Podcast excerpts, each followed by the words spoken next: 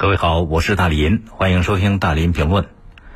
这两天啊，有一段视频被很多朋友转发，视频的内容说的是什么呢？口罩消毒残留物是一级致癌物质，用口罩之前要抖一抖。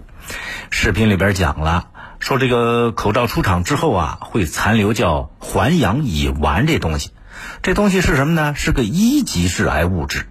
经过检测，五款口罩都有环氧乙烷的残留。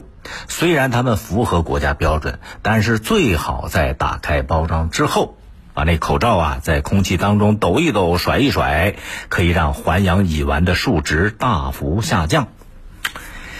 视频里边讲述人呢穿着一个白大褂啊，旁边一堆仪器设备，那些听不懂的专业的化学名词。呃，人家玩一样，张嘴就来，感觉特专业。这段视频流传比较广，我估计不少朋友看完之后就担心自己戴那口罩顶不顶用了。我也差点信了。但是呢，再仔细一想啊，我也认识不少医生朋友。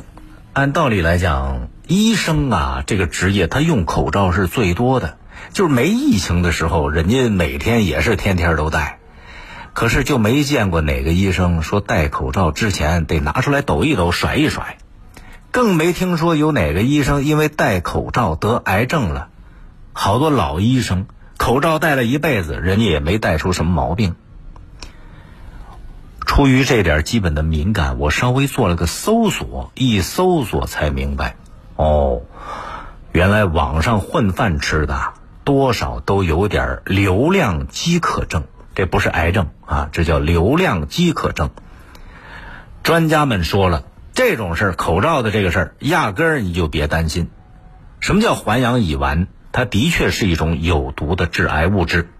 咱们平时使用的口罩呢，一般也的确需要经过环氧乙烷杀菌的这样一个工序。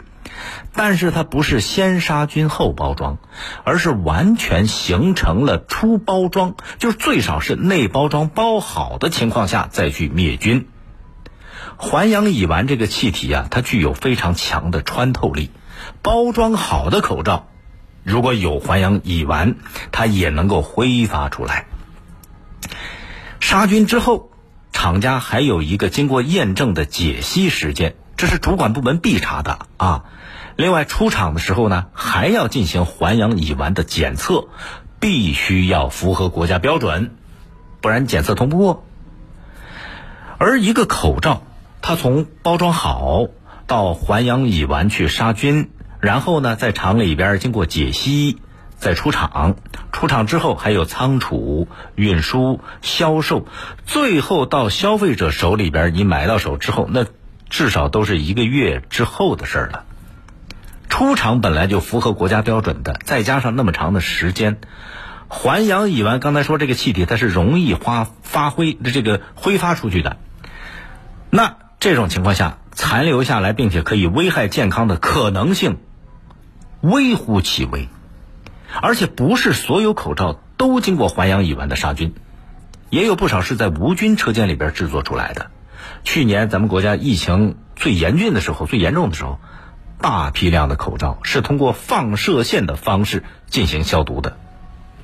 这段视频在网上流传比较广嘛，连著名的医疗科普账号“丁香园”也关注到了，专门就这个视频发文了，说抛开剂量谈毒性都是耍流氓。